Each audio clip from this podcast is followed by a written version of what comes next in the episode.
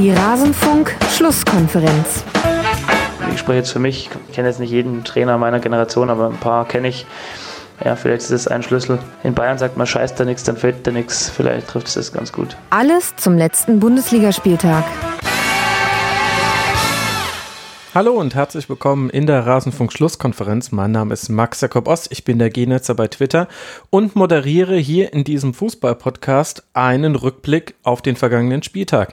Hier an dieser Stelle allerdings hört ihr jetzt nur den Teil, den wir besprochen haben und mit wir meine ich meine Gäste und mich zur TSG aus Hoffenheim und deshalb auch das Julian Nagelsmann Intro. Sollte euch die ganze Folge interessieren, worauf ich natürlich hoffe, dann besucht rasenfunk.de, da gibt es nicht nur Spieltagszusammenfassungen, sondern noch viel mehr, aber damit will ich euch jetzt nicht langweilen, hören wir jetzt erstmal rein, was hatten wir zum Spiel von Hoffenheim zu sagen und bitte. Dann sollten wir jetzt über Platz 5 dieser Tabelle nach dem 24. Spieltag sprechen.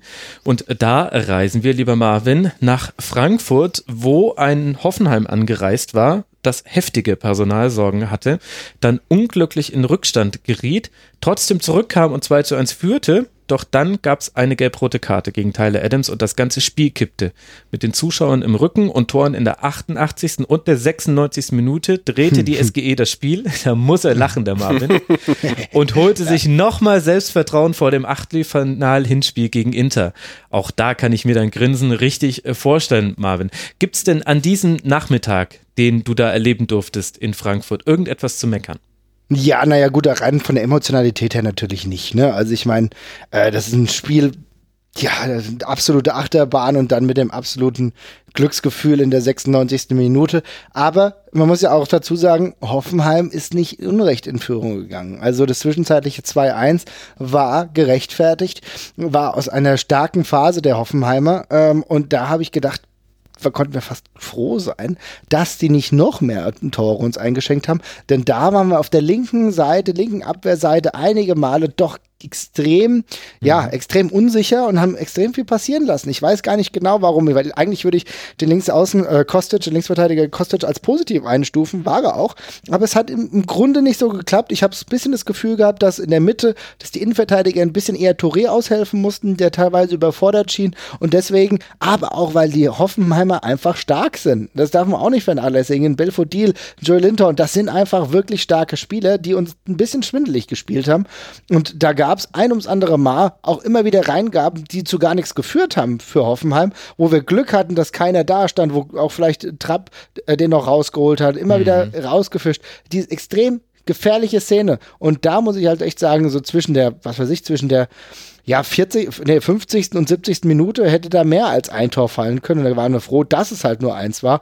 Und dann gibt es aber eine gewisse Dynamik, die dann, äh, die, die, die dann passiert ab der 65. Natürlich gelb-rote Karte spielt uns in die Karten, aber das ist ja auch nicht kein Selbstläufer. Nur weil du jetzt, äh, weil die anderen zu zehn sind, heißt es nicht, dass du jetzt irgendwie das Ding gewinnst. Da muss noch mehr passieren. Und am Ende äh, ist es halt so, dann haben wir, äh, dann haben wir endlich wieder die Gefahr zurückgefunden, dann gab es ein paar Chancen und dann natürlich der Dosenöffner, so kurz vor Schluss, 89. Dann ist natürlich alles eskaliert. Und dass dann das Stadion dich auch so antreibt. Und ich glaube, das ist für die Spieler einfach wirklich auch viel wert, wenn du merkst, okay, da ja. will jetzt jeder noch 3-2 und das Geile ist, ey, ich wäre in der 80. Minute, ich gesagt, wenn wir jetzt noch ein 2-2 holen, bin ich super zufrieden, gehe heim, setze mich auf die Couch und alles ist nice.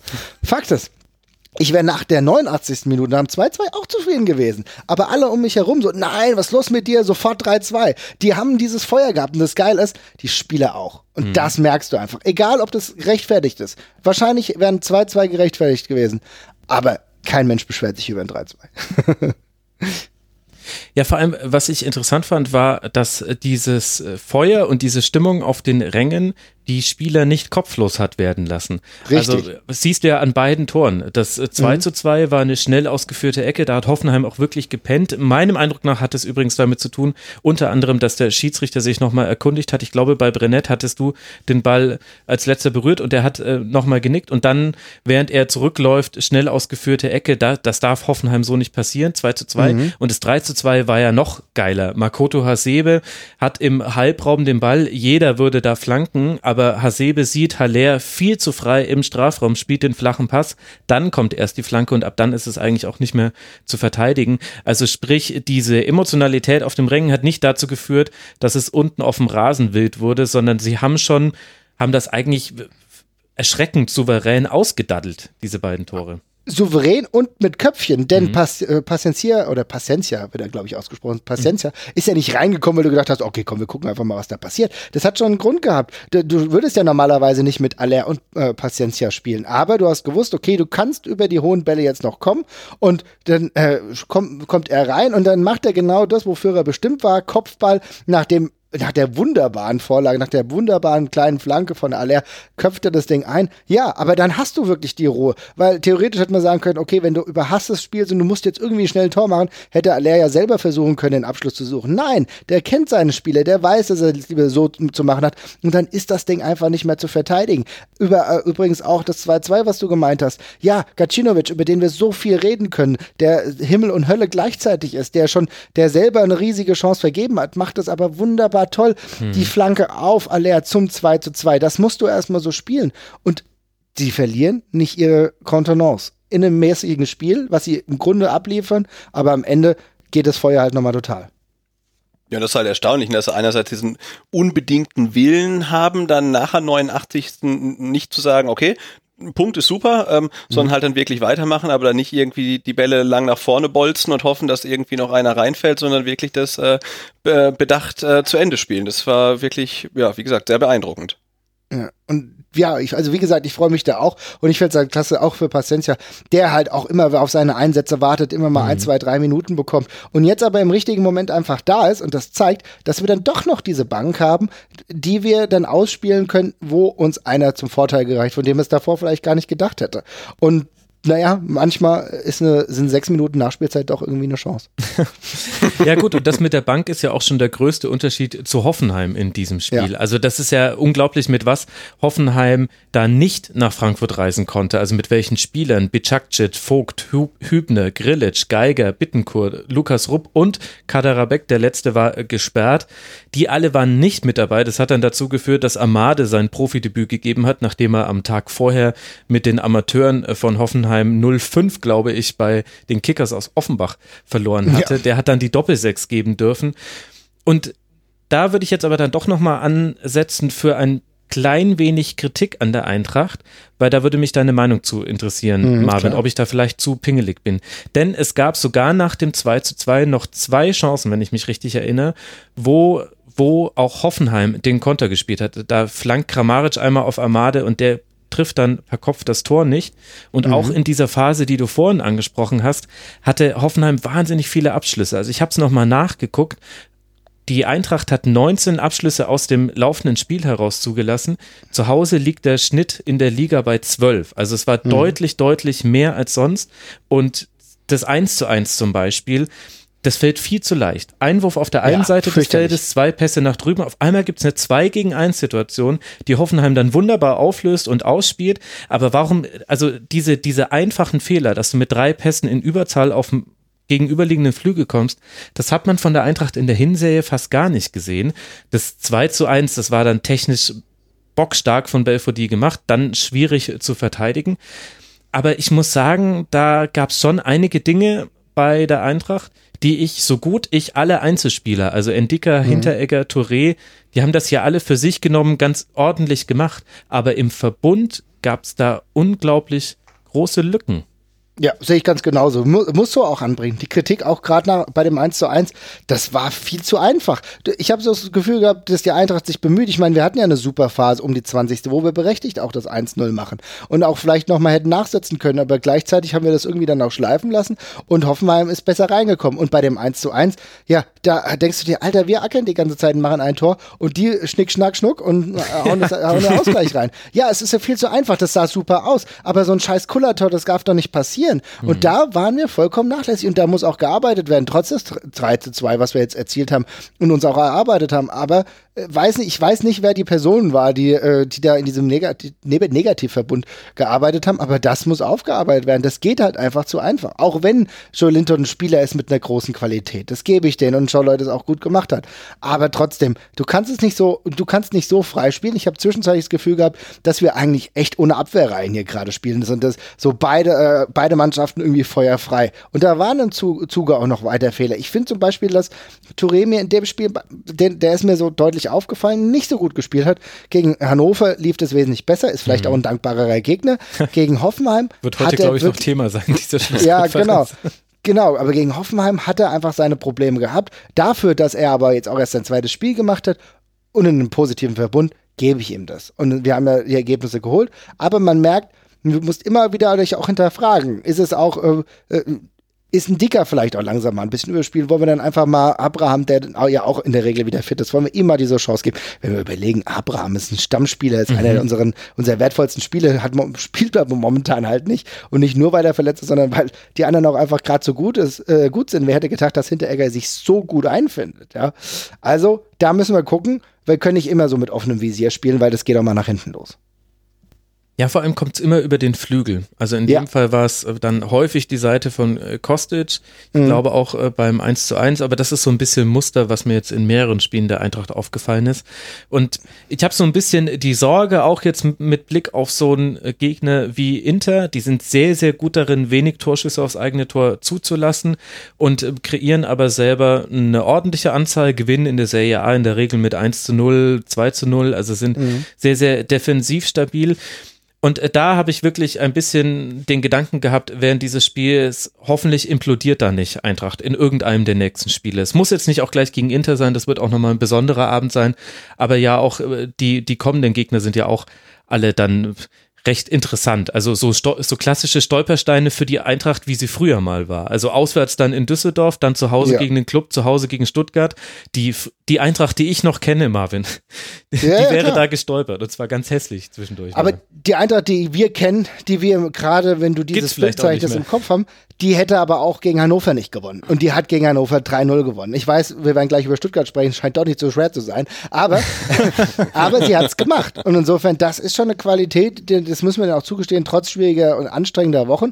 Ich sehe es aber genauso und du sprichst die Personale Kostic an, über die wir eigentlich auch sehr, sehr viel Positives sprechen können. Denn wer hätte vor der Saison gedacht, dass dieser Mensch sich so einfügt in der logisch. Position, die für ihn nicht die originäre ist. Aber vielleicht merkst du genau in dieser Situation, dass er gewisse Schwächen hat, weil er sie halt früher nicht trainiert hat.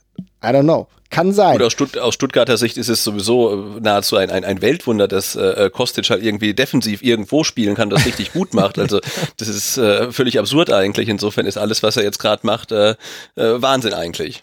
Wir müssten mehr Vertrauen haben. ja, stimmt. Ja. Aber stimmt schon, klar. Kann ich nachvollziehen. Aber das, das sind so die kleinen Punkte und da muss man dann aber immer noch drüber nachdenken. Wäre es dann vielleicht auch ein bisschen unpopulärer Mover zu sagen, okay, naja, Kostic hat sich ja jetzt äh, gut bewertet, aber vielleicht ist trotzdem mal ganz sinnvoll, äh, dann irgendwann, wenn er wieder fit ist, Chandler wieder reinzulassen, der mhm. natürlich auf dieser Position einfach schon sein Leben lang gespielt hat und vielleicht ein bisschen sicher ist. Chandler kommt ja langsam wieder zurück. Muss man drüber reden, denn gerade wenn es Richtung Saisonende geht und vielleicht so ein bisschen der Tank leer ist, ist es besser, eine stabile, äh, stabile Defensive zu haben. Aber zum Glück haben wir die Option im Kader. Genau, und das ist ja schon mal ein Unterschied äh, zu früheren Zeiten. Und mhm. bei Hoffenheim muss man sagen, unglücklich gelaufen, passt aber auch total in diese Saison. So steht man jetzt bei 34 Punkten. Das sind jetzt schon von fünf Punkte Rückstand auf den Europa League Platz, äh, den gerade Leverkusen inne hat. Interessante Entwicklung, vor allem auch so ein bisschen unter dem Aspekt, dass es viele sehr gute Einzelspieler bei Hoffenheim gibt. Also ein Nico Schulz, der könnte zum Beispiel auch super bei der Eintracht äh, spielen, habe ich mir während dieses Spiels gedacht. Unglaublich, was der weggelaufen ist. Auch in der Partie wieder Joel Linton. Super, super Partie auch gemacht. Reese Nelson jetzt in dem Spiel nicht so wichtig, aber hat auch schon gezeigt, was er kann.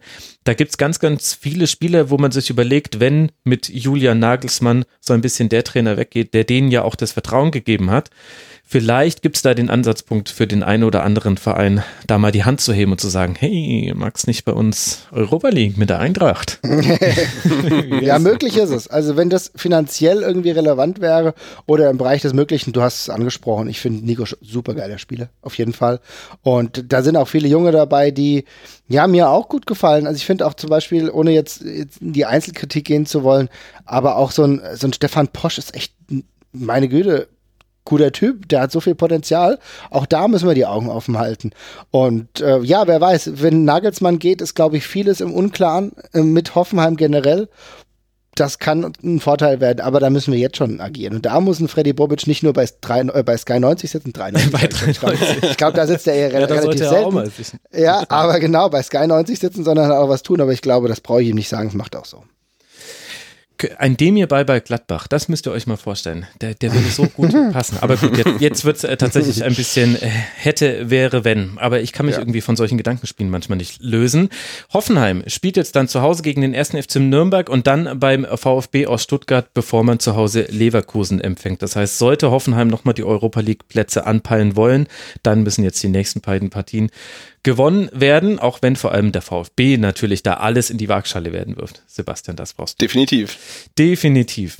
Zum VfB kommen wir später. Jetzt wollen wir allerdings noch kurz dann über die letzte Mannschaft äh, sprechen, die eben auch aktuell in den internationalen Plätzen liegt, nämlich Leverkusen. Schon mehrfach jetzt erwähnt auf Platz 6. Warum? Unter anderem, weil man 2 zu 0 gegen den SC Freiburg gewonnen hat in einem Spiel, in dem Fußball richtig weggearbeitet wurde. Beide Teams sind 129 Kilometer gelaufen und haben damit einen Saisonrekord aufgestellt mit Ansage. Also sie waren ja beide schon davor für bekannt, viel zu laufen. Und das Interessante ist aber, ja, und so endet er auch schon wieder unser Rückblick auf das Spiel von Hoffenheim am vergangenen Bundesligaspieltag. Interessiert euch, was wir auch zu den anderen Spielen zu sagen hatten? Wir legen auch immer einen Schwerpunkt auf je einen Verein pro Sendung. Dann geht doch mal auf rasenfunk.de. Da findet ihr auch noch viele andere Fußball-Podcast-Folgen zu den europäischen Top-Ligen, zu zeitlosen Themen. Ich denke, da dürfte für jeden was dabei sein. Würde mich freuen, euch dort wiederzusehen. Wenn nicht, hören wir uns an dieser Stelle wieder nach dem nächsten Hoffenheim-Spiel. Bis dahin macht's gut. Ciao.